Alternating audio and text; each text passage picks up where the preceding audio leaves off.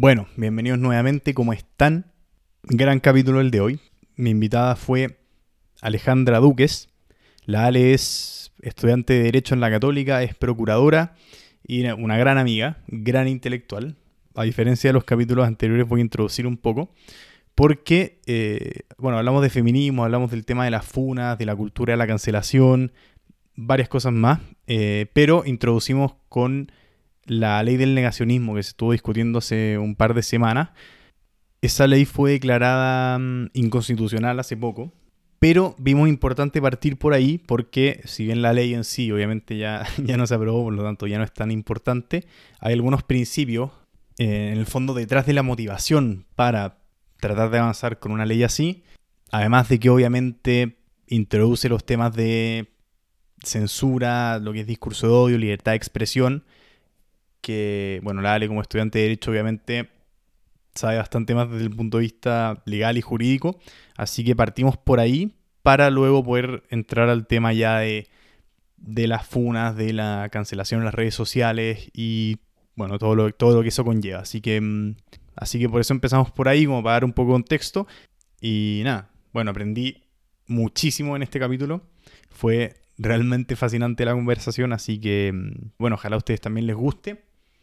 Y eso, démosle. Podcast en proceso.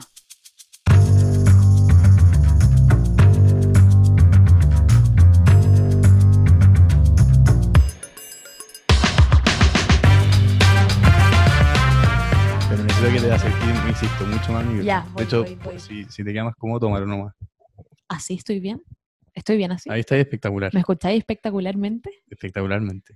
Ya. ¿Cuál es la línea divisoria entre, por ejemplo, discurso de odio y entre libertad de, expresión propiamente tal. Por mm. ejemplo, en Estados Unidos está una discusión que está sobre la mesa constantemente. En Estados Unidos, por ejemplo, incluso se he visto casos, jurisprudencia americana de la Corte Suprema de casos en donde se ha permitido quemar la bandera de Estados Unidos en suelo estadounidense. Mm. En Chile eso es una ofensa a la bandera y una ofensa a la patria. Entonces, la verdad es que creo que depende, lamentablemente, del punto político desde el que se vea. Em, pensando qué cosa es negacionismo, pensando bajo qué postura, bajo qué visión de la historia es negacionismo.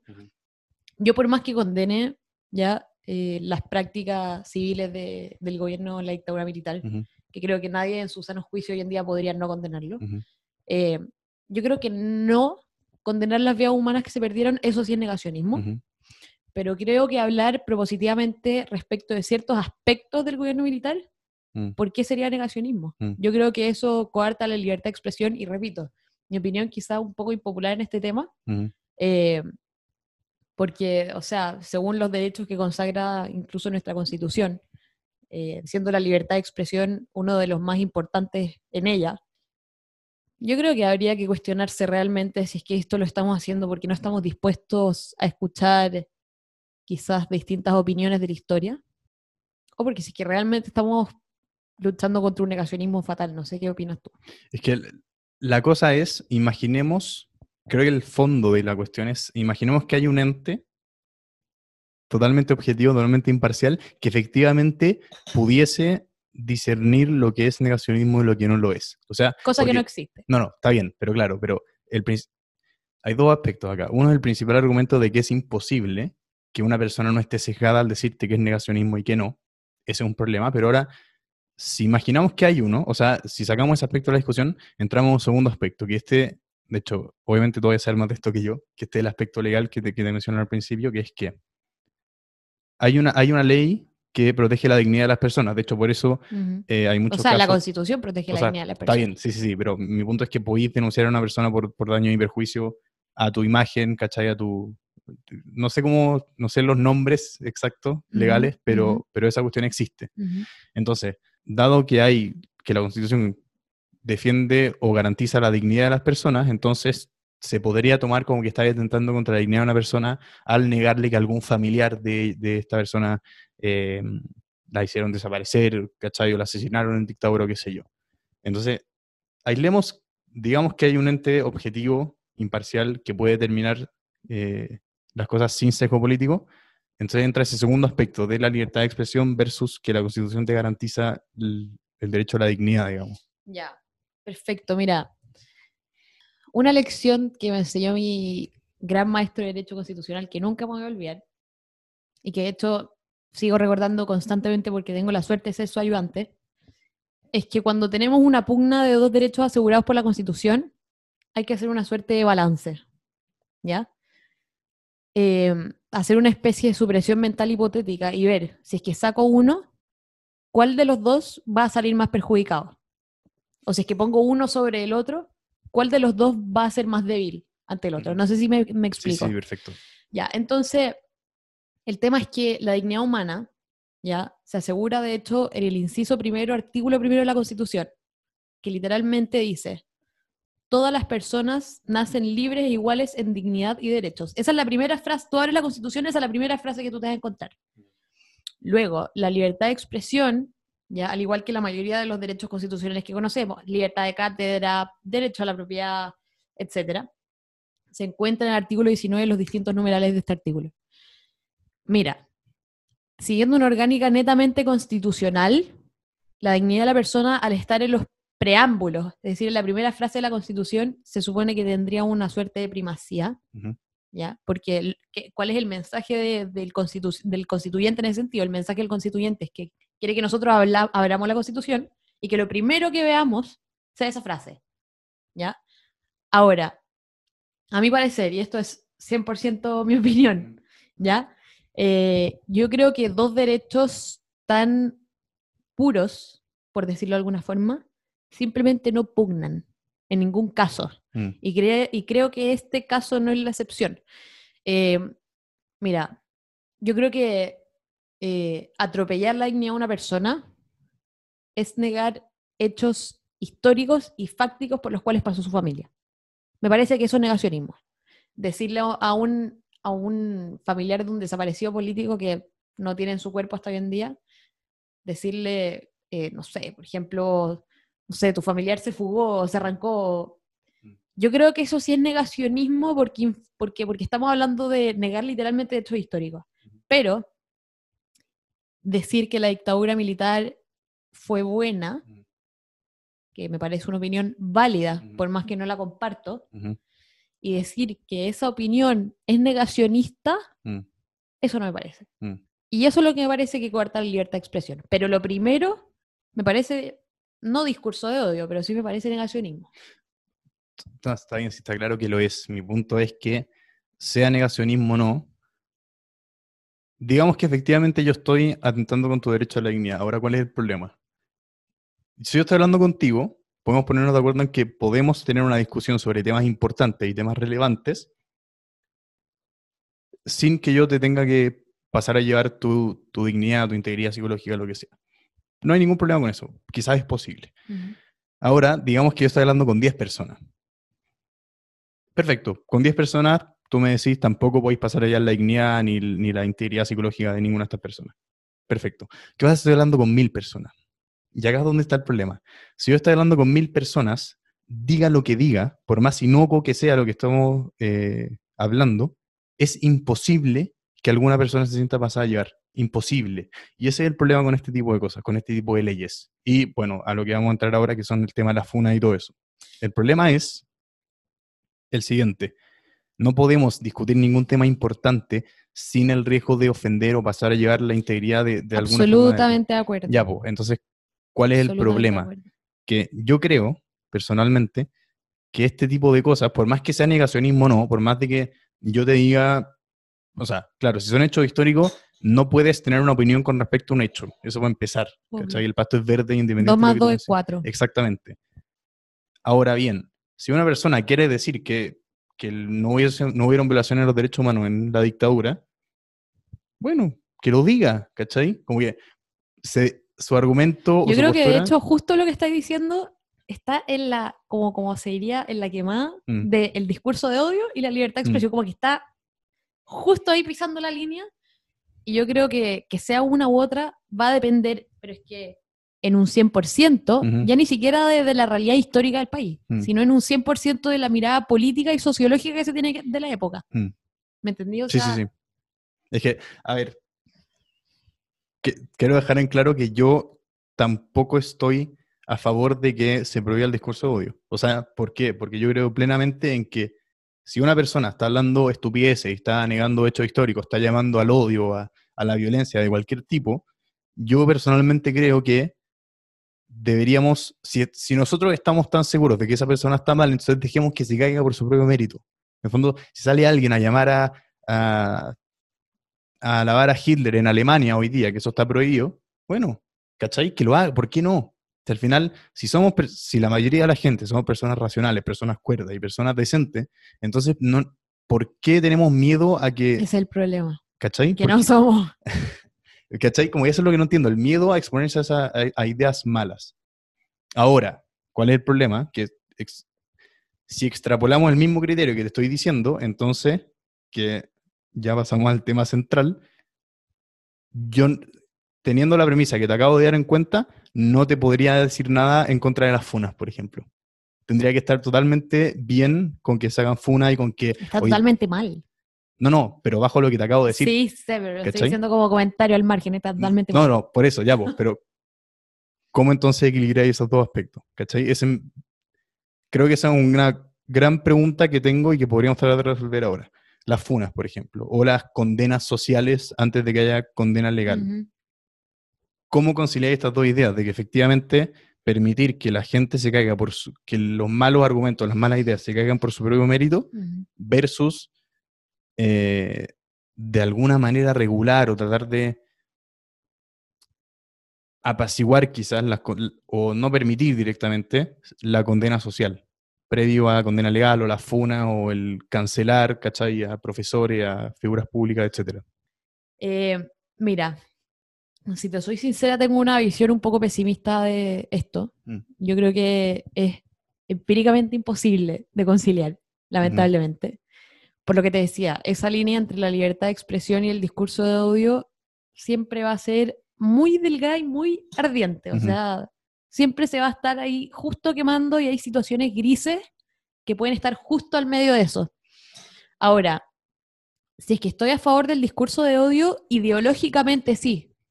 Por lo mismo, Mm. por tus mismas razones. Mm, Pero resulta que eh, por el avance de la historia y por el efecto que ha tenido en masas poblacionales el discurso de odio, sin ir más lejos, Hitler, sí. es tan peligroso. Y imagínate tú, eh, hoy en día que tenemos una sociedad interconectada en donde las fake news se transmiten, por ejemplo, 10 veces más rápido que las noticias reales, eso es un dato. Eh, imagínate eh, en, en los años 30, donde nos encontrábamos frente a una de las sociedades más, cultura- más culturalizadas Sí. del planeta, la sociedad alemana. mm, Un hombre con un discurso de odio específico pudo cambiar la perspectiva y la idiosincrasia entera de un país respecto de ciertos grupos de personas. Es una locura lo que el discurso de odio puede ser. Entonces, ahora repito la idea. Ideológicamente, porque soy libertaria, estoy a favor del discurso de odio, por tus mismas razones. Mm. Pero si es que nos vamos como a los facts de lo que puede lograr el discurso de odio, me parece tremendamente peligroso. Ahora lo otro, lo que dices tú con las funas. Bueno, ese es un, es un gran tema. ujú. ¿Está- ¿Pasa algo en el audio? No, no, dale, dale. Ah, ya. Estaba comprobando Eh, que estuviéramos bien. El tema de la funa es un gran tema. Eh, tengo varias cosas que decir, en verdad. Pero da- de- dime, Déjame acotarlo un poco. dale. creo que surgen en un inicio, por lo, por- por lo menos desde su origen, que creo que fue, o esta es mi percepción, por lo menos puedo estar absolutamente equivocado en esto, pero creo que surge a partir del movimiento Me Too, por lo menos un tipo específico de Funa. Sí. Ya, Estamos ok. de acuerdo. Entonces, ¿qué pasa? Creo que surgen a partir de una falla del sistema judicial en efectivamente eh, penalizar o castigar adecuadamente o aplicando justicia a casos de abuso, violación, etc. Perfecto. Por lo tanto, en, en su origen, uno podría estar perfectamente de acuerdo. En su origen. Porque claro, tú decís, el sistema judicial está fallando, no está haciendo la pega, Entonces la ciudadanía tiene que tomar la justicia Corre, por sus algo hay que hacer al respecto. Algo hay que hacer al respecto porque lo- los políticos, la, la élite, etcétera, no están haciendo su pega. Ok. Ahora bien, ¿qué pasa? Cuando eso se instrumentaliza y ya pasa a ser. Porque, ¿qué pasa? Nos dimos cuenta de la efectividad que tienen. Ese es el tema. Nos dimos cuenta de que son muy efectivas en, en lograr su, su objetivo. Entonces, ¿qué pasa? Que se, se instrumentalizan y se empiezan a usar ya no con la intención de hacer justicia, sino con la intención de cancelar o eh, silenciar quizás figuras públicas, voces, etcétera, con las que uno no está de acuerdo, simplemente que dicen cualquier cosa que a mí no me gusta. Entonces, a partir de ese origen, que en- eh, creo que podríamos par- partir por ahí el- el análisis. Mira, tengo, eh, respecto a este tema, tengo dos perspectivas. Mm. O dos caras. ¿Ya? Tengo una cara extremadamente legalista porque estudio Derecho. Sí. Y también tengo una cara un poco más empática y un poco más humana, por decirlo de alguna forma. Respecto a la primera perspectiva, ¿ya? La FUNA, eh, para efectos legales o constitucionales de lo que es la persona humana, que persona humana que es mala o buena, es digna, Ujú. eh, contraría absolutamente, por lo menos, nuestro ordenamiento jurídico, por las siguientes razones. Eh, antes de que, existiera, de que existiera un sistema procesal orgánico y ordenado propiamente tal, Ujú. la gente que hacía seguía la, la ley del talión, ¿cierto? Ojo por ojo, diente por Claro. diente. Eh, y la gente tomaba la justicia por sus propias manos. Mm. ¿Qué es lo que pasaba? Cuando los clanes, por ejemplo, atacaban a otros clanes por haber violado a alguna de las hijas o por haberse robado una cabra o por la razón que sea, eh, por ejemplo, mataba al hijo menor y el otro clan se lo devolvía y mataba al hijo menor. Descontrol, caos. Al Sí. final nunca paraba la ley del talión, porque era ojo por ojo, diente por diente, pero después de nuevo ojo por ojo, diente por diente y así Mm. sucesivamente. Entonces, ¿qué pasó? Las civilizaciones se dieron la necesidad de forjar un sistema procesal real en donde un tercero imparcial, ajeno al pleito, juzgue la situación. Así básicamente surgió lo que hoy en día conocemos modernamente como el Poder Judicial. Entonces, ¿qué ocurre con la FUNA? La FUNA, creo yo, que es como remontarse a uno de los sistemas más antiguos de justicia, Mm. en donde un tercero imparcial ajeno al pleito no decide cómo se soluciona, sino que lo decide a veces una horda de personas, a veces personas que no tienen nada que ver con los implicados, eh, a veces los círculos sociales de amigos, de familia, etc. Personas que no tienen la imparcialidad, eh, impartialidad, impartialidad quiere decir que no están a favor o en contra de ninguna de las partes para juzgar la situación. Ahora, el lado A, y me faltó agregar una cosa respecto a eso. La FUNA yo creo que en gran medida entorpece muchas veces el sistema de justicia. La FUNA, creo yo, alcanza un nivel mediático tal que entorpece ese debido proceso. ¿Por qué? Porque los jueces, como todo el mundo, también se sientan en el living de su casa, prenden la tele, ven la tele, usan Instagram, usan Facebook, usan redes sociales. Entonces empiezan a parcializarse respecto Mm. de algo que tienen que ser imparciales. Mm. ¿Ya? Entonces yo creo que el tema de la FUNA entorpece el debido proceso. Ahora, me voy al otro, a la otra cara de la moneda, al lado humano y empático y como mujer. A ver, como tú dijiste, los orígenes de la FUNA son nobles. A mí me Ujú. parecen nobles eh, más que una más que una carencia del sistema de justicia de hacerse cargo de estos temas. Muchas veces son desechados porque si es que no tenemos un sistema de justicia racional y justo, Mm. valga la redundancia, por ejemplo, en temas de evidencia, Mm. cómo se prueba una violación, lamentablemente para que este, para que este engranaje llamado Poder Judicial funcione, Mm. ¿ya? se necesita una prueba tasada objetiva. Mm. Y yo como mujer y como feminista se me parte el alma diciendo eso, porque claramente muchos casos quedan absolutamente impunes y es espantoso. Entonces realmente es un conflicto interno para mí, o sea, en el día a día, con cada caso que veo en la tele, en donde, pucha, en el peor de los casos la niñita termina muerta Mm. eh, se- o se mata. Mm. eh, Entonces eso, a mí me, me cuesta mucho el tema y por eso yo separo mi argumento en dos perspectivas distintas porque siento que no las puedo compatibilizar. Mm. Creo que ahí tocaste un tema, el tema central finalmente, que es que al final el origen de cuando chocan estas dos fuerzas que me dijiste tú, que es la parte, digamos, más legal y la otra parte que es más humana o más eh, teniendo este aspecto de sensibilidad y empatía con respecto a estos temas, creo que las soluciones, o sea, el problema existe.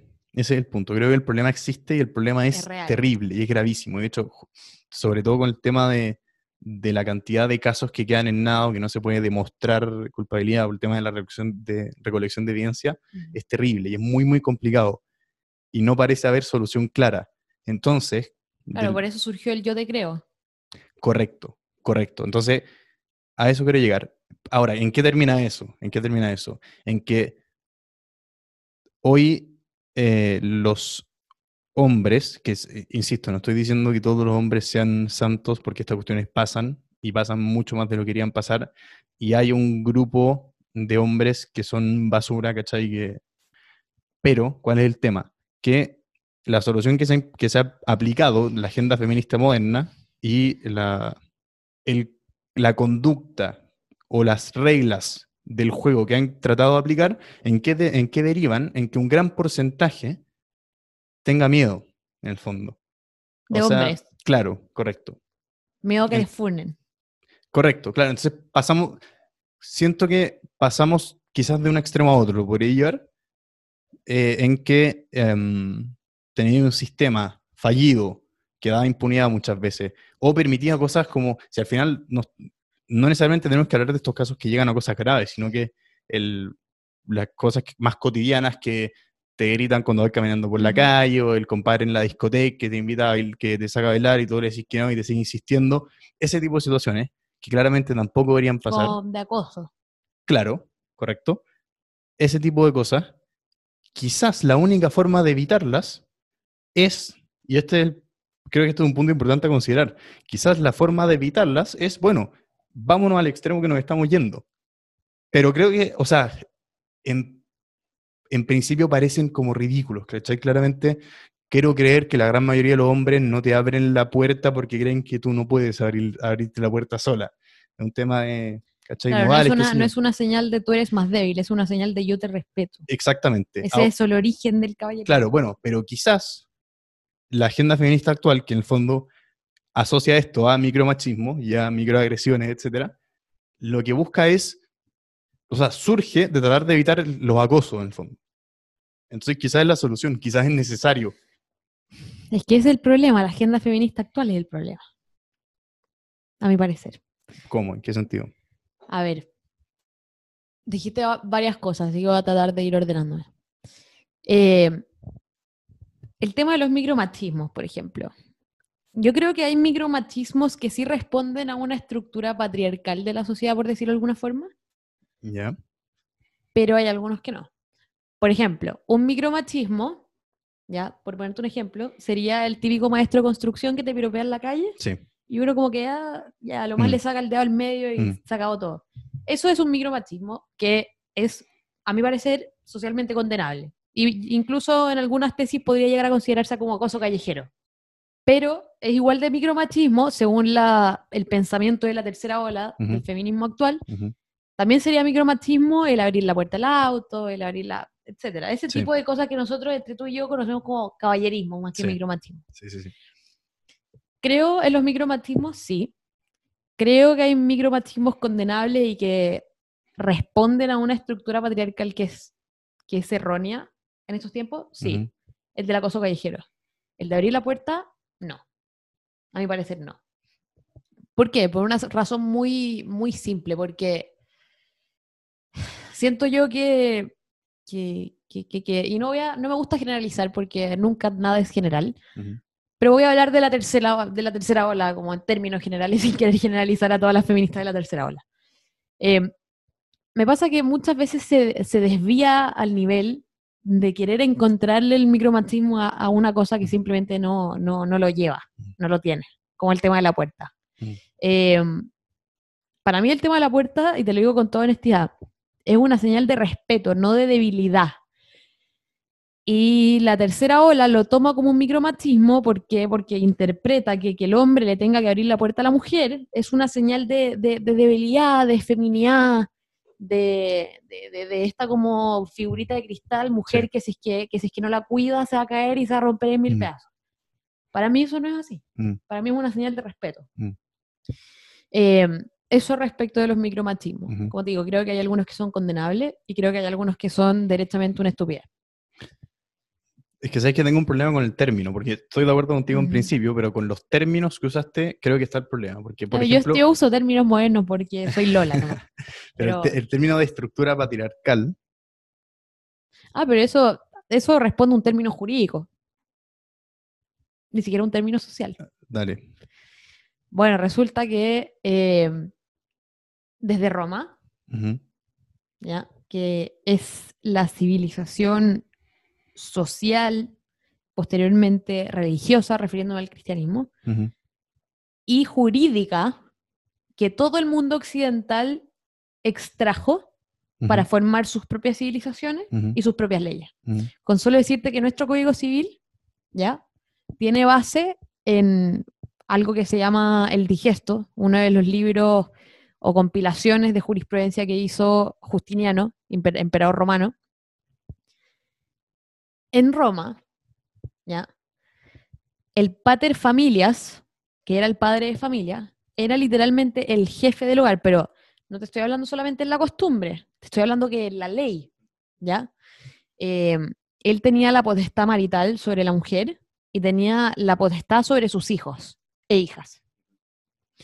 Entonces, cuando uno habla, eh, cuando uno con honestidad intelectual Mm. habla de patriarcado o Mm. sociedad patriarcal, Mm. uno literalmente se está refiriendo a la concepción jurídica del pater familias y de cómo el pater familias, a partir de su jefatura dentro de la familia, estructuraba la sociedad. ¿Por qué? Porque, como digo, no en términos de costumbre, sino en términos jurídicos, era el jefe familiar. Entonces, repito, eh, si es que la mayoría de las personas, o más chico a chico el grupo aún, si es que la mayoría de las feministas Mm. realmente supiera el origen etimo- etimológico de Mm. sociedad patriarcal, probablemente usarían esa palabra en menos contexto. Mm. Pero cuando yo uso el término de sociedad patriarcal, me refiero literalmente a la estructura, en donde el jefe de familia era el pater familias. A nada más que eso. Es que acá, acá creo que tocaste justamente, creo que es el punto de nuestro mayor desacuerdo, que es el usar términos que hoy día están Yo los defiendo, yo Ya defiendo, que yo los defiendo. por eso, creo que, de hecho, creo que esta es una discusión interesante. El usar términos que tú, tú sabes lo que significan, sabes el origen y lo usáis así, pero hoy día, culturalmente, están totalmente tergiversados. Eh, Degenerados, adulterados, claro, deformados. ya, pues. Entonces, ese, de hecho, creo que es un buen problema. El- el- creo que es, un, es, un- es nuestro mayor desacuerdo, sin duda. Eh, así que entremos a eso. De que tú eliges derechamente no utilizarlo, por el significado que tienen actualmente. Correcto, patriarcado, por ejemplo, yo no tenía idea de qué significaba eso. Para mí era algo totalmente distinto que es como se usa normalmente. Ujú. El término eh, feminismo, hoy día la agenda predominante, que para especificar bien a qué me refiero, es a igualdad de resultados, es decir, igual representación de mujeres en posiciones de poder, Ujú, exclusivamente posiciones de poder, porque no es a través de todo el, ujú. todo el espectro laboral. O sea, nada está, el 100% de los trabajadores de construcción o el 99% de los trabajadores de construcción son hombres. Y claro, el- y a nadie le interesa que haya paridad en la hora de la ahí Nadie construcción. quiere 50-50. En los- todos los trabajos peligrosos, todos los trabajos en, en plantas de energía, cualquier cosa, claro, ahí nadie está hablando de, de 50-50, sino que solo en trabajos gerenciales o en el gobierno, qué sé yo. Eh, entonces, finalmente, bueno, eso, eso te demuestra de cierta manera que el- esto es una lucha de poder, no es un tema de igual representación. Ahora bien, mi punto es que el feminismo original, primera ola, lo que planteaba es, o sea, abogaba en ese minuto por el derecho a sufragio y por la participación en el mercado laboral. Claro, era muy temprano para hablar de igualdad de derechos todavía. Correcto. Bien, ahora, básicamente, ese movimiento, la evolución de ese movimiento, que es feminismo, es igualdad de derechos, Eso es. igualdad de oportunidades. Perfecto, eso es. Pero hoy día ya no es igualdad de oportunidades, sino que igualdad de resultados. Lamentablemente. Ya, pues entonces, por eso, de hecho, creo que este es el mayor dato de por qué yo no llamo estos movimientos feministas. Y aunque creo en la igualdad, obviamente, igualdad de derechos, igualdad de No oportunidades. te llamas a ti mismo feminista. No me llamo feminista, por la misma razón que no me llamo liberal, que ya vamos a pasar eso también. Eh, ¿Por qué? Porque de hecho, este, el 87% de las mujeres en Estados Unidos creen en la igualdad de derechos, igualdad de oportunidades entre hombres y mujeres, y solo el 14% se dice feminista. El 92% de las mujeres en Gran Bretaña creen en la igualdad de derechos entre mujeres, igualdad de oportunidades entre hombres y mujeres, pero solo el 7% se autodenomina feminista. Entonces, eso te demuestra eso te demuestra que el feminismo hoy día ya no significa lo que tú entendís por feminismo. Por eso creo que el ocupar estos términos, eh, finalmente estáis diciendo algo que no significan. De hecho, hoy día el movimiento actual predominante por las fuerzas políticas que lo capturaron es hembrista, no es feminista. Estamos de acuerdo. Ya, pues que no, pues no estamos de acuerdo. No, estamos de acuerdo en que hoy en día es hembrista, pero a ver, mira, yo, yo creo en la reivindicación de la esencia de las palabras, en el origen de las palabras y en el contexto en el que surgen las palabras. ¿Por qué? Porque las palabras nacen de conceptos y los conceptos tratan de expresar lo que tenemos en nuestra mente. Ujú, ¿ya?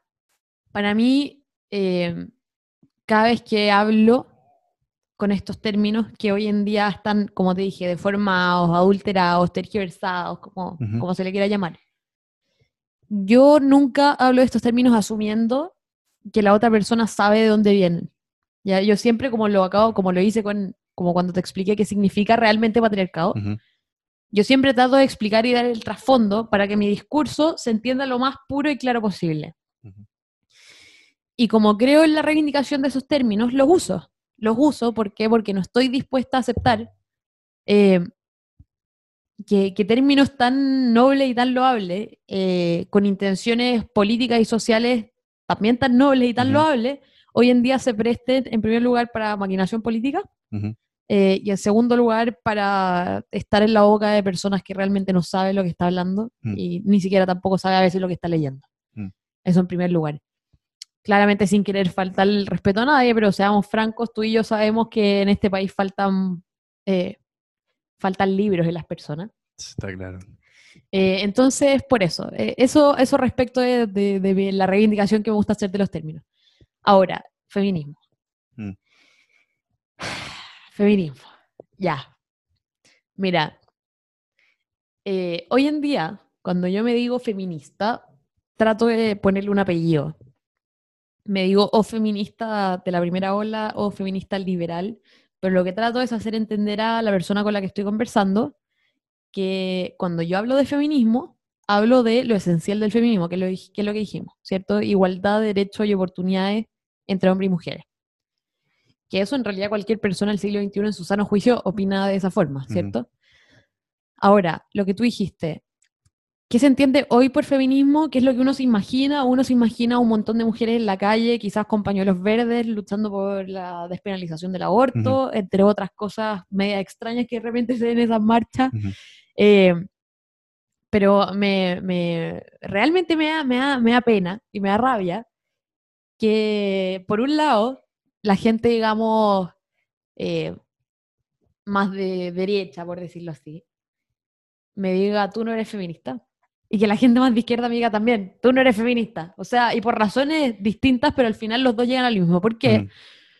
porque, y hablo de las personas de izquierda porque tú y yo y todos los que nos van a escuchar saben perfecta y absolutamente que el movimiento feminista está absolutamente capturado por banderas de izquierda y eso es un hecho, Correcto. es un hecho. Lamentable, pero es un hecho.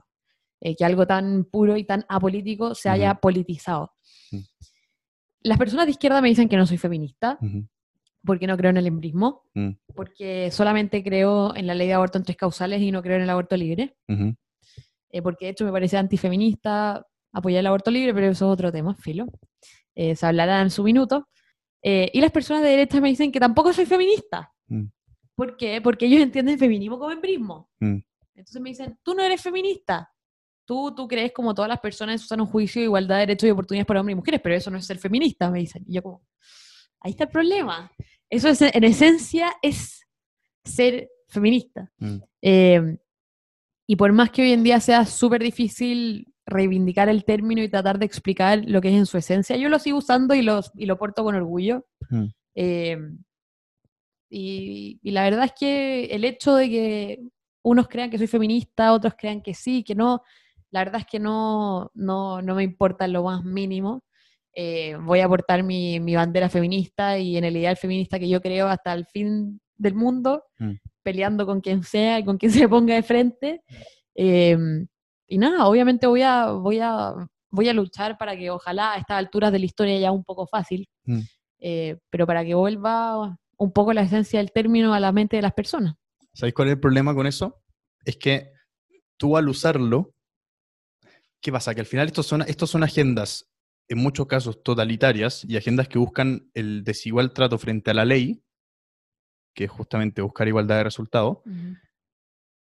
Lo que, lo, que lo que hace alguien como tú al autodenominarte feminista es, en el fondo, aportar a que estos grupos hagan Apoyar esa tesis. no solo apoyar esa tesis, sino que se cubren de- detrás de ese término, cubren agendas que son, en este caso, embristas, por ejemplo, o en el caso, por ejemplo, el término liberal en Estados Unidos significa básicamente socialista. Sí, Entonces- pero perfecto, entonces, ¿qué pasa? Que lo que haces es dar, prestarle ropa a estos grupos, digamos, para que se cubran detrás de esos términos, porque, oye, ok, yo soy liberal, ah, buscáis liberalismo, perfecto, libertad, dig- dignidad de las personas, que se llevan, ya, perfecto, maravilloso, pero estas personas no son liberales, pero se dicen liberales, ¿cachai? La- estas personas no son feministas, pero se dicen feministas, y ese es el problema, con que tú al usar ese término, porque tú decís, sí, ya, los valido constantemente cada vez que digo que soy feminista. exactamente. Entiendo perfecto tu punto, Mm. lo entiendo perfectamente, pero no voy a dejar que un colectivo marcado por una clara identidad política, Mm. eh, absolutamente fuera del marco de lo que realmente significa ser feminista, llegue a tal nivel de coacción Mm. que me diga a mí o que me haga o que me obligue a mí, mujer que se autodefine como feminista, cambiar mi discurso porque aporto a su agenda. Así que estoy aportando a su agenda, pucha, que lata. Mm. Pero yo realmente no estoy dispuesta a, a ceder en ese sentido. O sea, hay muchas feministas que piensan como yo y estamos ahí. Claramente estamos más calladas que las feministas de la tercera ola, porque claramente ellas hacen más ruido que nosotras, pero Mm. estamos ahí, existimos y probablemente no dejemos de existir. Y si es que yo tengo la oportunidad, en tanto en espacios públicos como en privados, de, de- de reivindicar la verdadera esencia de la causa y la verdadera esencia de la definición, lo voy a hacer cada vez que pueda. Entonces, sí, entiendo, entiendo que cada vez que me autodefino como feminista y que cada vez que hablo de sociedad patriarcal y que cada vez que hablo de micromachismo, valido, eh, valido este concepto de feminismo, de feminismo que yo tanto repudio, Mm. por decirlo así, y lo entiendo. Y Mm. eh, tenéis toda la razón. Absolutamente tienes toda la razón. Pero no voy a dejar de hacerlo porque no voy a dejar que se metan en mi esfera de libertad de autodefinirme y decir exactamente lo que quiero. Si es que el de la esquina quiere pensar que soy hembrista porque digo que soy feminista, que piense, que lo piense. Mm. La verdad es que no me puede interesar menos el poco peso y la poca seriedad social que tiene la agenda política hembrista hoy en día. Es que en la poca credibilidad y en el poco peso no sé si estoy tan de acuerdo. Porque creo que tienen muchísimo peso y muchísima credibilidad. A tal punto. Estoy muy en desacuerdo. ¿Por qué? No, pero dime tú por qué crees que tienen mucho peso y credibilidad. Tienen mucho peso, tienen mucho peso por la cantidad de países del primer mundo, a los países a los que nos gusta siempre compararnos y todo, que han implementado esta agenda. No solo eso, sino que la han implementado y han tenido resultados totalmente opuestos a los que esperaban, porque obviamente convengamos, convengamos que el movimiento feminista moderno, básicamente lo que te dice es los hombres y las mujeres son exactamente iguales, Que no es verdad. que no es verdad. De hecho, acá tengo el, el paper que tengo abierto. Eh, pero bueno, ¿cuál es el punto? Que donde lo han aplicado, y lo han aplicado en muchísimas partes, pa- el caso más notorio es de los países nórdicos, en que, ¿qué pasó? Es el país en el que más han igualado la cancha, por decirlo así, en términos de eh, tratar de buscar igualdad de resultados, es decir, cuotas en todos los directorios de las empresas, cuotas en el parlamento. Detesto las, perdón, de- pero es que detesto las cuotas. Claro, es que finalmente es trato desigual frente a la ley. Las detesto. Pero bueno, en estos países, en los países en los que más se ha avanzado en este tipo de políticas que buscan la mayor igualdad de resultados posible, ¿qué pasa? Que las diferencias se han potenciado. Es en los países donde más se ha igualado, donde más se ha avanzado en esta agenda de la igualdad de resultados, es donde más se han pronunciado las diferencias. ¿Qué esperaban que pasara? Por ejemplo, con este tipo de medidas lo que buscaban era que en ingeniería hubiese la misma cantidad de hombres y mujeres, que en enfermería hubiese la misma cantidad de hombres y mujeres. Bueno, ¿qué pasó? Que las distancias se potenciaron. Y por una razón muy simple, porque el principio que ignoran movi- el movimiento feminista moderno es que estas diferencias, ¿qué te dicen? No, es porque la sociedad patriarcal y porque el machismo y por factores culturales. Bueno, pero si tú te ponías a revisar la evidencia y te ponías a revisar los resultados en estos países, lo que ves es que finalmente son diferencias biológicas. De hecho, los hombres, el cerebro de los hombres está cableado para... Estamos absolutamente de acuerdo en eso. Claro, pues está, está cableado para naturalmente estar más interesado en cosas que en personas. Y de la mujer al revés. La mujer está mucho más, eh, es mucho más propensa a, interesarte, en- a interesarse en personas que en cosas. Eso significa que todas las mujeres están más interesadas en personas que en cosas que, los hombres no. Y viceversa lo mismo. Pero ¿cuál es el punto? Que cuando, cuando tú asocias cualquier diferencia en cualquier campo a esta cuestión, perfecto, implementamos las medidas, lo que estáis haciendo es ir absolutamente en contra de la naturaleza de la diferencia entre sexos, por un lado, y por otro lado, que es el punto más importante, y por eso te digo que sí son predominantes, que cuando aplicáis, esta, cuando aplicáis estas medidas, no tienen el resultado que esperáis, igual buscáis una forma de salir jugando de tal manera de igual seguir culpando al patriarcado, de seguir culpando a la sociedad machista. Ese es el problema. Entonces, hagas lo que hagas, siempre van a llegar a la misma conclusión, lo mismo que pasa con el capitalismo, ¿cachai? O sea, eh, Venezuela, país completamente socialista, completamente destruido, bueno, ¿a quién siguen culpando? Por la pobreza, por el- que la gente se muere de hambre, A ver, es el cuento más viejo de la historia. pero es que a eso voy. Y ahí, ¿cachai? Cuando perdiste por completo la batalla cultural, por completo. Y creo que el feminismo aplica exactamente lo mismo. Es que eso es lo que me pasa, como que siento que yo no siento el feminismo como... El feminismo debería ser absolutamente apolítico. Ese es todo el problema. Eh, ese es todo el problema. Que un... Y ni siquiera hablo de movimiento, porque yo no creo en la colectivización de la ideología, yo creo en Mm. la individualidad. ¿ya? Eh, por eso yo me digo feminista y no me digo pertenezco al movimiento feminista, porque no, no Mm. creo en la colectivización de algo que es tan personal y tan íntimo de una persona Mm. como el ser feminista. Yo creo que ese es todo el problema, que, que el feminismo hoy en día sea una ideología política, siendo que en su esencia no, nunca lo fue, en su esencia. Mm. Y lo que tú dices, eh, estoy muy de acuerdo contigo. Eh, detesto ese tipo de políticas, de hecho las encuentro derechamente antifeministas y te voy a decir por qué. Porque bypasean la meritocracia de la mujer. Mm, exactamente. Eso es lo más antifeminista del mundo. Y lo mismo con las cuotas, por ejemplo, que en algunas universidades de Chile, cuotas de- para estudiantes de pueblos indígenas, bypasean la meritocracia de las personas. Mm. Y no lo puedo encontrar más antifeminista. Claro. O sea, ¿de qué se trata el feminismo? De, de, de, de, de que, de que te dé gusto ver una mujer potente, una mujer fuerte, teniendo hijos, siendo tam- incluso, realidad, de las muchas mujeres de Chile, siendo madre soltera, Mm. dueñas de casa sola, Mm, que quizás clase media que no tienen quizás plata para pagar una empleada doméstica, tienen que sacar a su familia adelante. Eh, y por meritocracia llegan a puestos de poder. No hay nada que dé más gusto como feminista Mm. que ver algo así. Pero ¿qué gusto tiene, por ejemplo, en ver que una mujer llegó a un puesto gerencial por un cuoteo? Mm.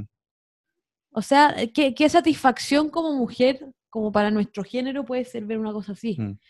Eh, además que creo que las políticas estatales que pretenden, digamos, controlar un poco la población, eh, sus méritos y sus intenciones de, de esta forma me parece eh, que, de- o sea, como un, un- no sé cómo decirlo, como una retroexcavadora Mm.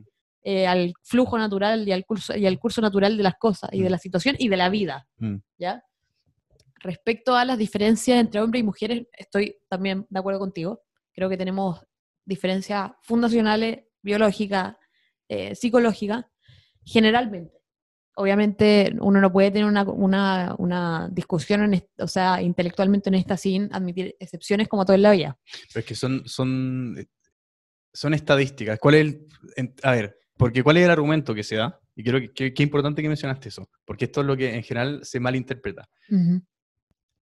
Que se ve como algo negativo, que seamos distintos. No, no, no, no, no solo eso, sino que las desviaciones son mínimas. Es decir, ¿qué pasa? Que si tú veis los dos gráficos de distribución, en, en- si tú veis la agresividad, los hombres son más agresivos que las mujeres. Perfecto. Ahora, si tú veis los gráficos de distribución, en el 90% del gráfico, que es una campana de Gauss en distribución, o sea, la persona menos agresiva a la más agresiva, para mujer y para hombre, bueno, lo- en el 90% del gráfico hay overlap, es decir, un gráfico está arriba del otro.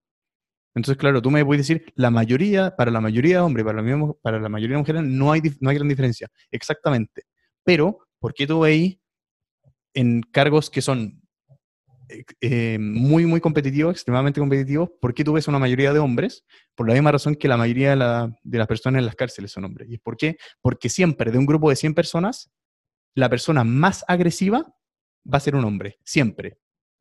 Eso significa que hayan, de- porque es de una, en general son diferencias de una desviación estándar, estadísticamente, no más que eso. Entonces, claro, tú, es lo que tú me decís, la mayoría de los hombres y la mayoría de las mujeres son en su mayoría parecidos, claro, pero es a los extremos. Y a la gente que estudia ingeniería es gente que está extremadamente interesada en cosas más de lo que está interesada en personas, y la gente que estudia enfermería es todo lo contrario. Por eso son estas diferencias. Porque claro, es muy fácil decir, ah, pero para la, para la mayoría coinciden, justamente, pero la gente que está en los cargos en que tú me decís que hay diferencia es porque necesitáis irte al extremo de las características Sí. personal, de personalidad de estas cosas. Sí, y yo, y yo, a ver, yo creo que hay un gran error de, de- bueno, vamos a poner el término de movimiento feminista actual para entenderlo. Ok. Yo creo que hay un gran error dentro del movimiento feminista actual de ver a las diferencias con una perspectiva negativa, Mm.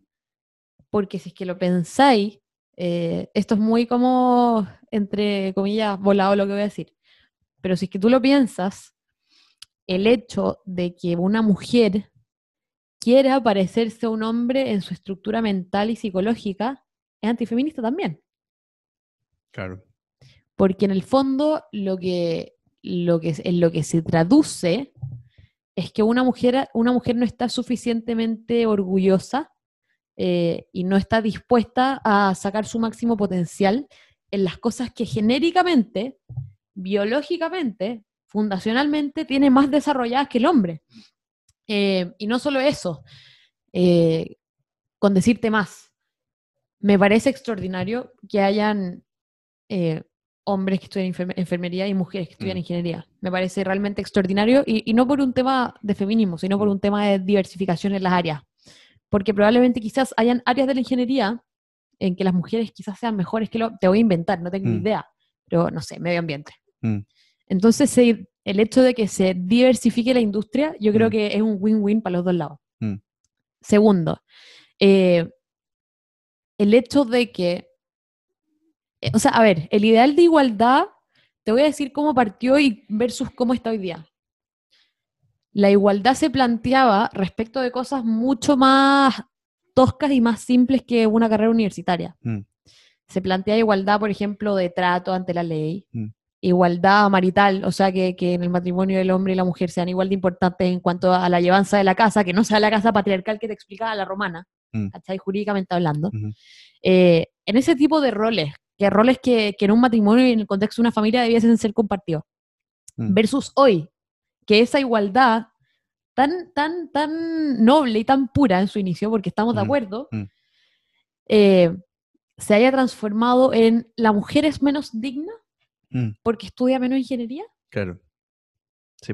Y no solo eso, o sea, o sea, no sé, te voy a poner un ejemplo que quizás a algunas personas que escuchen no les guste mucho, pero, no sé, por ejemplo, que algunas mujeres eh, o alguna facción del movimiento feminista actual, por ejemplo, no quiera que hombres participen de las convocatorias del aborto, por ejemplo, o, del, o del 8M. Ujú.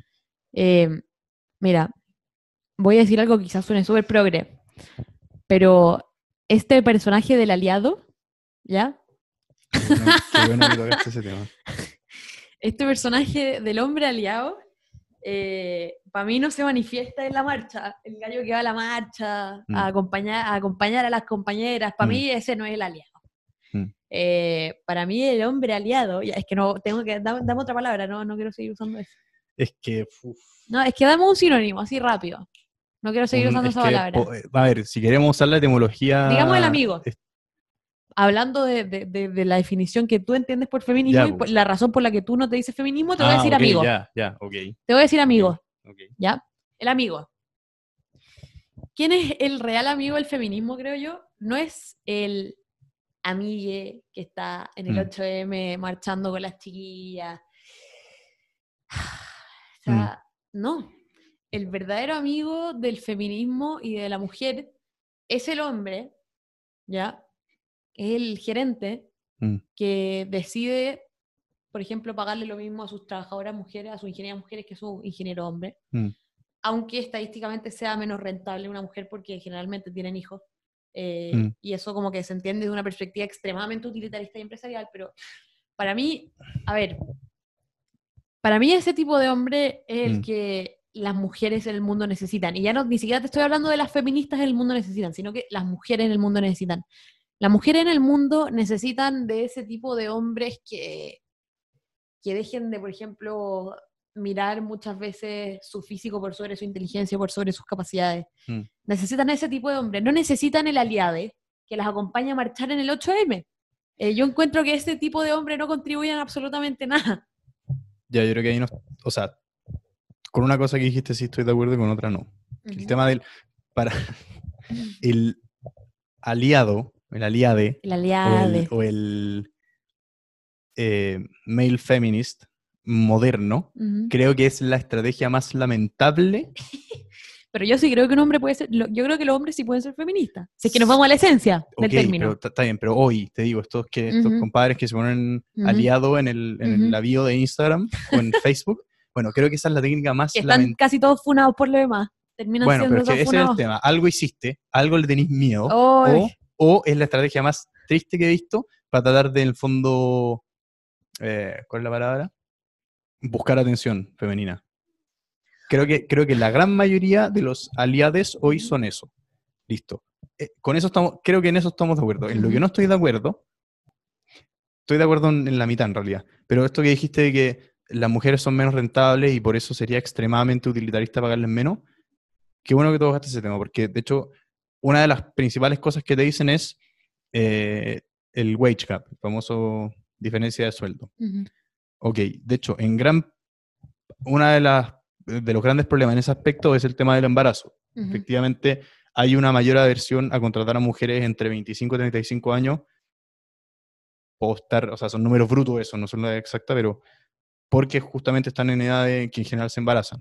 Ok. ¿Qué pasa? De hecho, qué bueno que tocaste ese punto porque creo que es un gran problema.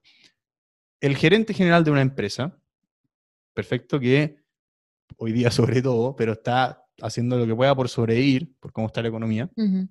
Bueno, el decirle machista, el, tildar- el tildarlo de machista. Yo no le digo de- machista. Pero claro, eh, déjame. O sea, claro, a eso quería llegar. El tildarlo de machista, opresor, porque prefiere contratar a un hombre que una mujer en e- eh, para, digamos que están igual de calificados. ¿Qué, ¿Qué pasa? Que al final no te lleva a solucionar el problema. Porque si tú llegas y me decís, mira, a las mujeres entre 25 y 35 años las están contratando menos porque se embarazan porque efectivamente son más caras. ¿ok? Entonces, desde un punto de vista económico, como tú dueño de una empresa, claro, obviamente no te conviene contratar a una mujer, no porque sean inferiores ni porque sean machistas o opresores, no, porque obviamente es un tema económico. Lógico. Ahora, si tú llegas y me decís eso, es mucho más fácil que yo te diga, perfecto, veamos, es una falla de mercado, eso es lo que se llama una falla de mercado, ok, veamos cómo solucionamos.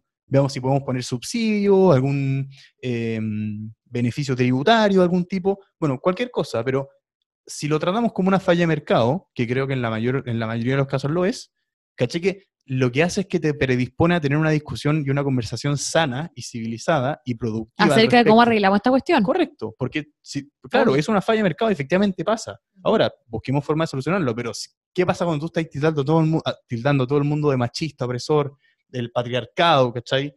Bueno, de- deja de ser una posibilidad el tener una discusión y una conversación productiva que nos pueda llevar efectivamente a solucionar el problema. Porque está ahí poniendo machismo y patriarcado eh, opresor. Claro, en la no cabeza, en la cabeza un gallo que quiere que su empresa rente. Correcto. ¿Cachai? Un gallo que solamente está maximizando beneficios Sí. y minimizando costos. Mira, son palabras que nunca van a dejar de ser duras. Mm. Porque, obvio. O Mm. sea, e- es impresionante pensar que por el hecho de que tienes la bendición en verdad de, de, de- de dar, o sea, de entregarle vida a este mundo y dar a luz, Mm. Eh, es impresionante que por eso te pasen estas cosas. Ahora, yo creo que ese gerente, es más, te digo, yo siendo esa gerente, yo, yo, yo, yo, perdón, pero si es que tengo que hacer rentar, y no es por un tema de, de- de, como tú decías, como, ¿cómo yo voy a encontrar inferior a una mujer? ¿Cómo yo Claro. voy a encontrar inferior a una mujer? Claro. Si es, que, si es que fuera al revés, ya mantengamos todas las estructuras patriarcales, ya, pero pongámonos la utópica situación de que él sea el hombre el que traiga vida a este mundo. Ujú. Y pero el hombre, como que sigue existiendo el patriarcado y todo. Con el único, con el único detalle que el hombre trae vida a este mundo, ¿ya? Creo ¿Ya? que, espérate, es que creo que hay un problema que digáis patriarcado si es que no decía a qué te referís con precisión cada Pero vez es que, usáis ya lo, término. es que ya lo explicamos. Ya, Ya, ok, ok, lo explicamos. ok. Eh, ¿Viste? Se me fue el hilo. Ah, ya, ya, ya, ya, ya me, me encontré. Situación utópica en que toda la estructura patriarcal, como expliqué antaño, eh, se mantiene, menos el hecho de que el hombre trae vida a este mundo. Viendo desde una perspectiva que es, como hecho, extremadamente utilitarista, que es cierto, es una perspectiva utilitarista, Pero es que no Eh, extremadamente. Es que es utilitarista objetivamente, pero yo no digo utilitarista como algo malo. No lo estoy usando de- desde una fase negativa. Ok, Lo estoy usando como palabra neutra. ya, ¿Ya? perfecto. Eh, entonces, utilitarista. Yo no creo que eso contribuya a perpetuar nuevamente y constantemente las desigualdades que han sufrido las mujeres respecto de los hombres. Como tú dices, creo que es una falla de mercado que como sociedad tenemos que hacernos cargo, y por cierto no el Estado, por cierto no el Estado. De esto, eh, porque de hecho en algunos países, eh, países ejemplo, como, como tú decías, como países nórdicos, eh, los cuoteos ya llegaron más allá del parlamento, de las universidades, y el cuoteo llega en el mundo empresarial, en el mundo privado. En primer lugar, eso lo encuentro un arrebato y una planadora estatal gigantesca que no debería existir, eh, puesto que creo que coarta gravemente la libertad de estos gremios empresariales para funcionar. Pero sí, creo que es una, es una falla de mercado, como decís tú, que, que de verdad que hay que hacernos cargo. Mm. Que por más que la mujer objetivamente sea menos rentable durante sus años de fertilidad, eh, y por más que uno tenga que pensar sus empresas en número, aunque Mm. hay, han surgido, digamos, empresas un poco más que tienen esta perspectiva más humanitaria Sí, sí, respecto sí. al tema, que es muy, que lo encuentro súper bueno, Mm. mientras puedan, mientras les alcancen las lucas, digamos, Sí, hacerlo. Eh, me parece triste Mm. eh, que, que- que el problema esté ahí y que es- esperemos a que, no sé, a que, que se caiga un cometa o a que Mm. llegue un meteorito para poder solucionarlo. Mm. Eh, y te lo digo, no lo, di- no, no, no lo juzgo por el hecho de que me molesta que la mujer sea menos rentable, porque, lo digo, tenemos la bendición de traer vida a este mundo, pero sí creo que es un problema. Y sí creo que desalienta en gran medida el, el- el- el empleo femenino durante, esa, durante esos años, que de hecho son los años más vitales Claro. de la mujer. Sí, pues y de la vida la ser- productividad hacia, Claro, hacia y el son, futuro, obvio. no, y, son los, y son los años en donde uno tiene, digamos, alcanza su mayor desarrollo neuronal como ser humano, además. Sí, pues, por eso. Eh, entonces son los años más espectaculares para trabajar, por Mm, decirlo así. mm. Entonces, bueno, ojalá que algún minuto se llegue, se- no sé cómo, ni siquiera sé qué solución podría plantearte porque no se me ocurre. Mm, Es que, de hecho, creo que, creo que finalmente el origen del problema es un problema del framing, como se diría, de cómo, cómo le ponemos el nombre que le estamos poniendo al problema, y no solo eso, sino que las soluciones que se están planteando, tú me decís, ok, ¿cómo lo solucionamos? Yo creo que es mucho más fácil de lo que creemos. ¿Por qué? Porque hoy día la propuesta predominante del movimiento feminista actual es echemos toda la estructura abajo. Echemos toda la estructura abajo. Y el feminismo tercera ola, Mm, que justamente lo que hizo fue eh, asociar el feminismo al marxismo, mm. es la lucha de clase, asociamos con la lucha de clase, entonces Eso que, se llama hoy día feminismo interseccional. claro, bueno, a eso voy, entonces echemos toda la estructura abajo y echemos toda la estructura capitalista abajo, porque el, cap- el capitalismo también es un... Claro, el capitalismo es, una- patriarcado. Exactamente, bueno, entonces la, la propuesta que hay hoy día es echemos toda la estructura abajo, porque tú me decís, La deconstrucción. claro, pero entonces creo que eso es un gran punto y qué bueno que lo mencionaste, porque el tema de cómo le ponemos nombre a los problemas y el título que le ponemos a los problemas. Ujú. El- el- ese ejemplo, las mujeres son, eh, hay, menos, hay más adhesión a contratar mujeres en, en la edad fértil, por llamarlo de alguna forma, lo cual obviamente afecta también su productividad en el futuro. Perfecto. Eso es una falla de mercado. Listo. Dentro de las funciones originales del Estado, estaba también solucionar esta falla de mercado, o sea, los monopolios naturales que muchas veces se dan y no son tan beneficiosos para, para la sociedad, o hacerse cargo de que las empresas, por ejemplo, que contaminan el medio ambiente, eh, compensen ese daño, listo, ok. Si a eso le llamamos falla de mercado y no producto de la sociedad patriarcal machista opresora, es muy distinto. De hecho, es lo mismo con todos los demás casos que estamos mencionando. Los acosos, Tu por propuesta ejemplo. es verlo de forma neutral, simplemente como una falla de mercado, Sí, una sí. falla de mercado común y corriente. Ah, Sí, como- es que, eh, ¿sabéis por qué? No por el tema de, de quizás minimizar el problema, sino que por un tema de que es la única forma de avanzar en tener una conversación productiva al respecto y en proponer soluciones que efectivamente solucionen el problema. no, sí, pero el hecho es que es un problema para las mujeres realmente. A eso no, pero si eso estoy diciendo, Eh, que por no eso se- te digo, creo que no se puede ver como una simple otra falla de mercado porque hay todo un género involucrado en esto, ¿cachai? O sea, que es, obvio. es casi la mitad de la población. Sí. Entonces, Es que eso, eso no, no quiero que con falla de mercado se entienda que estoy tratando de minimizar el problema, que es lo que acabo de decir. Pero si tú lo planteas como tal, que económicamente lo es, económicamente es lo que se domina una falla de mercado, es mucho, más, es mucho más fácil avanzar en soluciones. De hecho, no solo con eso, sino que hoy día, por ejemplo, el tema de la, del- de la dificultad de probar casos de abuso. Eso es una falla gravísima del sistema judicial. Pero si tú, lo, si tú le pones, esto es un problema que tenemos en el sistema judicial actual y en el proceso em, de fiscalización, quizás de cómo funcionan el, lo- las Es- fuerzas de seguridad, Es que de hecho, incluso te haría un paréntesis ahí porque hay Mm. algo que dijiste que como que no, que me hace un poco de ruido. Mm. Yo no sé si hay una falla en el sistema judicial. Eh, Problema, no sé cómo. eh, lo que a mí me parece es que más profundo que una posible falla en el sistema judicial es eh, que las víctimas generalmente denuncian cuando ya no se puede probar el hecho. Mm. Entonces, aquí nace lo, el, el yo te creo que habría que confiar solamente en la palabra de la presunta, supuesta, Mm. quizás sí o no, Mm. víctima. Eh, entonces, Pero, pero es que antes, antes de profundizar en eso, que Dale, punto Sí, te está dando por casos en, te está dando particular. el tema del, del problema en la recolección de evidencia para ese tipo de casos. El tema de que a las mujeres le griten cuestiones en la calle, de que el- las acosen en las discotecas, etcétera, etcétera. Son problemas, existen, son problemas reales y son cosas que no deberíamos permitir. Ahora, la solución planteada, de hecho, creo que, no sé por qué no dije esto antes, porque creo que este es el, el- el fondo de mi, de mi postura, por lo menos.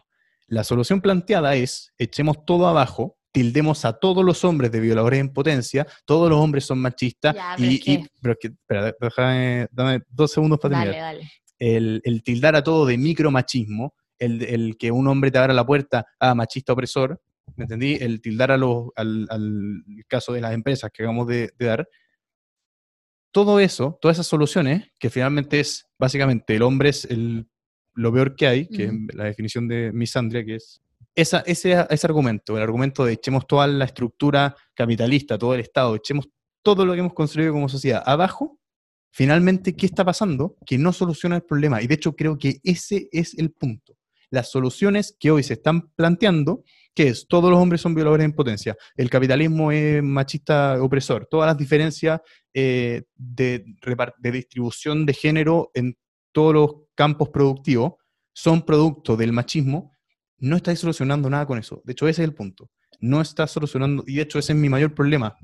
Si planteáramos estas cosas, porque en los problemas todo el mundo comparte, todo el mundo te, te dice, efectivamente, en los casos de abuso hay problemas con el, falencias, si, si esa palabra te acomoda mejor, es más precisa, falencias en el sistema judicial, eh, se dan estas cuestiones de que a las mujeres les gritan en la calle, etcétera, se dan estas cuestiones que hay mayor aversión a contratarla.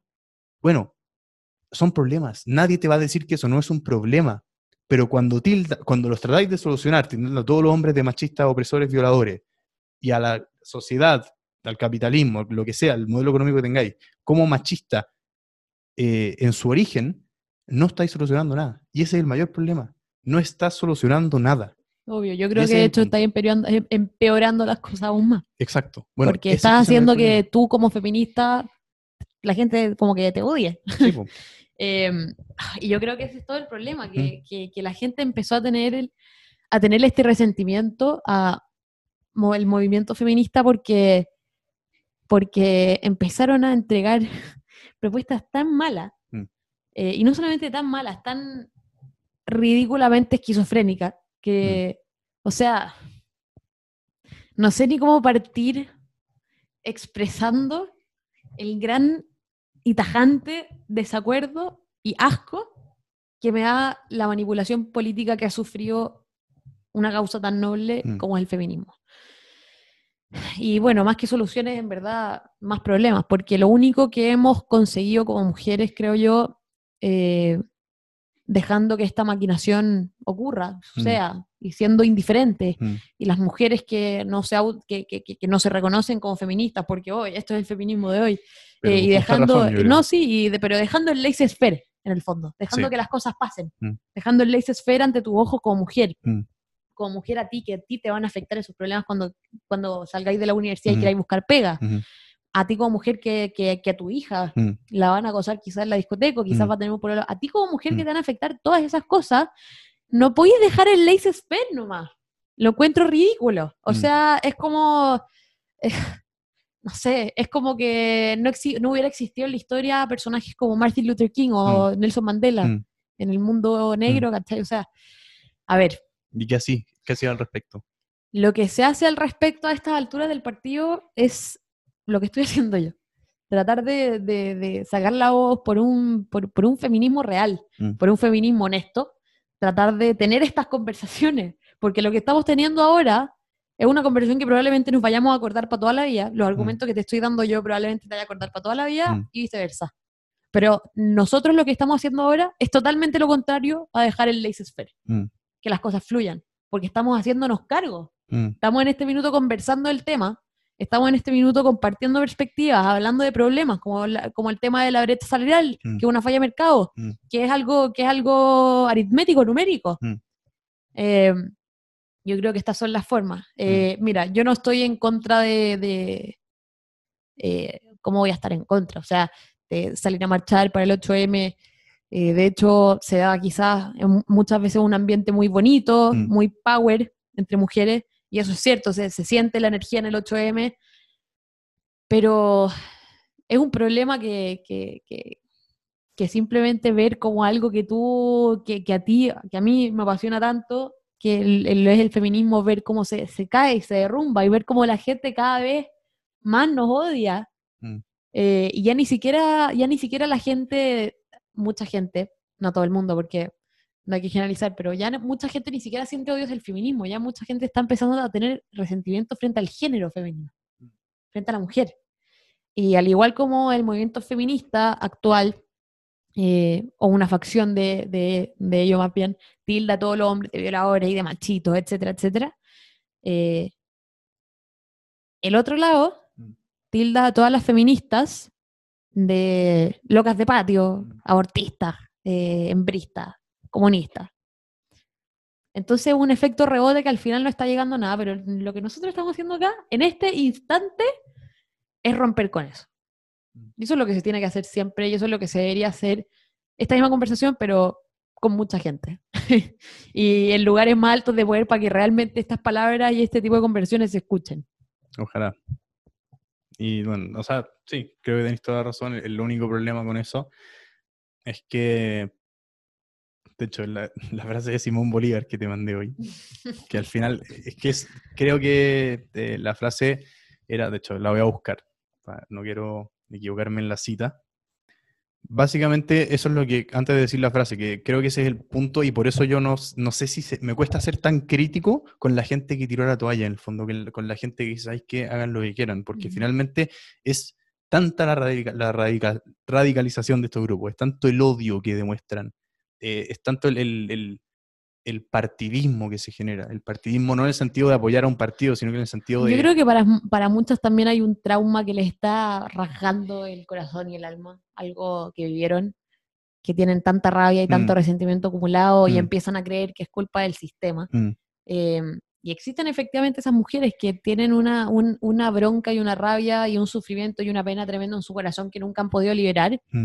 Y que un poco todo esto de- del violador eres tú mm, eh, ha sido como un chivo expiatorio para liberar su Claro. alma de todas estas malas vivencias que Mm. la mayoría de las mujeres, que la realidad de la mayoría de las mujeres, seamos francos, ha sido la de por lo menos, por lo menos vivir acoso en tu vida. Sí, obvio. Obvio. Pues que, bueno, acá está la frase. Es que a esto quería llegar, que esta es la frase. La única cosa que se puede hacer en América es emigrar.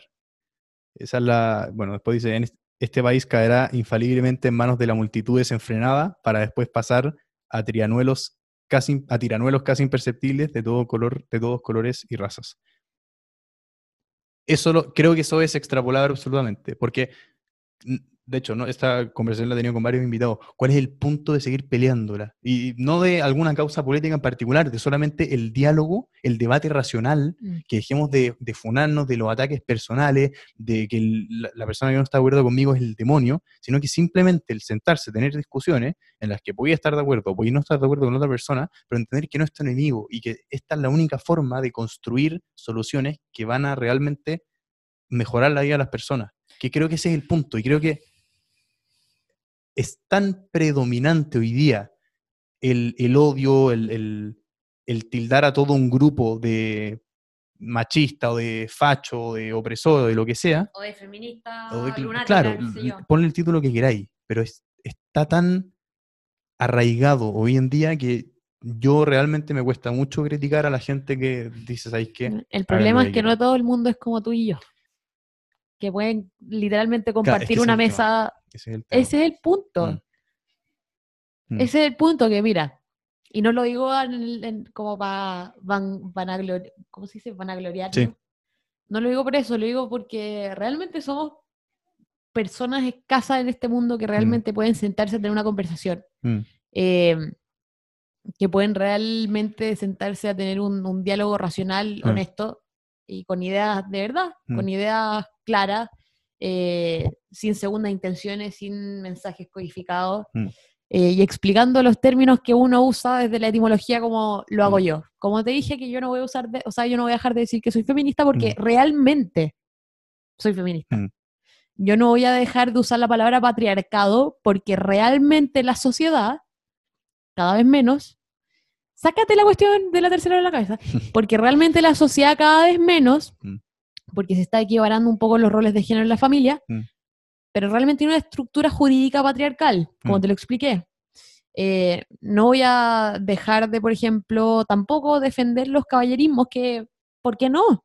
Que yo también soy, la palabra no es caballerosa, pero con mi abuela, o sea, yo también le abro la puerta al auto a mi abuela, le abro la puerta porque le tengo respeto, porque le tengo respeto y no creo que porque sea una señora de ochenta y tantos años sea más débil y que no pueda abrir la puerta sola, es una forma... No sé cómo explicar. Sí, sí, no, sí, de- Bueno, Si es que lo entendís, lo entendís nomás. Sí, sí, estoy, estoy 100% de acuerdo y qué bueno. De hecho, le he hecho esto a, a todos los invitados que, que siguen luchando por cosas que parecen ser causas perdidas, que yo realmente admiro lo que hacen. Como de verdad el, el tener la fuerza de esco- er- literalmente ir por la carretera siendo el único auto yendo en un sentido cuando miles de autos van en el otro Literalmente. y seguir avanzando, ¿cachai? Entonces, a- a lo que voy es que admiro muchísimo lo que hacen y lo valoro muchísimo, creo que es muy importante, pero también con, con esta frase de Simón Bolívar, creo que eh, a lo que iba con eso es que no, no me es fácil criticar, y de hecho no critico para nada porque entiendo perfectamente a la gente que dice, ¿sabéis que esta cuestión está, ya está perdida, no hay nada que hacer, ¿cachai? Las cosas van a tener que empeorar muchísimo hasta que la gente diga, chuta, parece que vamos por mal camino. Yo creo que está perdida en el idioma del colectivo, pero no está perdida en el idioma del Mm. individuo. Quizás suene, no, en verdad no suena para nada cliché, de No, hecho no. lo acabo de inventar. Eh, pero como a entender un poco y para bajarlo un poco a la, a la realidad. Mm. En el idioma del colectivo, Ujú. ya es como la Torre de Babel. La Torre de Babel es un, un episodio de la Biblia en, ton- en donde muchas personas estaban peleando y discutiendo por algo, pero hablaban todos distintos idiomas. Entonces ninguna se Claro. entendía. Eso en el idioma del colectivo, pero en el idioma del individuo pasa de nuevo esto. Ya, en el idioma del individuo es el idioma en que yo, siendo libertaria, Mm. teniendo una perspectiva tremendamente utilitarista de la sociedad, Mm. puedo sentarme a conversar con un socialista, que Mm. lo he hecho. Eh, yo, bueno, pongámonos el ejemplo, que no, que, no, que no lo soy, pero pongámonos yo, por ejemplo, siendo mapuche, Mm, eh, me, soy capaz de sentarme a conversar con un extremo nacionalista chileno del Partido Republicano acerca Mm. del conflicto. Eh, es así como el individuo empieza a ganar las batallas que el colectivo no ha podido. ¿Por qué? Porque el colectivo grita más fuerte, Mm.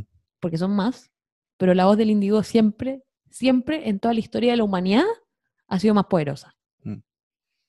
Nada, creo que ese es un buen punto para dejarlo. Ya llevamos, llevamos muchísimo rato. Sí, Muchísimo rato. muy interesante. Y se pasó rapidísimo. Así que, mm, nada. Gracias. Fue una muy interesante conversación. Primera conversación en vivo. Así que, mm, Inaugurando el estudio. Ah. claro. Nada, un agrado. Así que gracias, Ale. Buena conversación. Gracias por invitarme. Encantado. Bien, ese fue el capítulo de hoy. Gran conversación, la disfruté muchísimo. Además fue la, como dijimos al final, primera, primer capítulo grabado en vivo. Así que estuvo bien, bien entretenido. Y mm, bueno, le estoy dejando en el capítulo en YouTube, en la descripción del video, varios links a bueno, varios papers y estudios científicos con respecto a algunos de los temas que hablamos. Muy interesante, se los recomiendo, así que mm, para los que les interese, ahí va a estar en la descripción del video en YouTube. Eso, muchísimas gracias, otro éxito más y hasta el próximo capítulo. Chao, chao.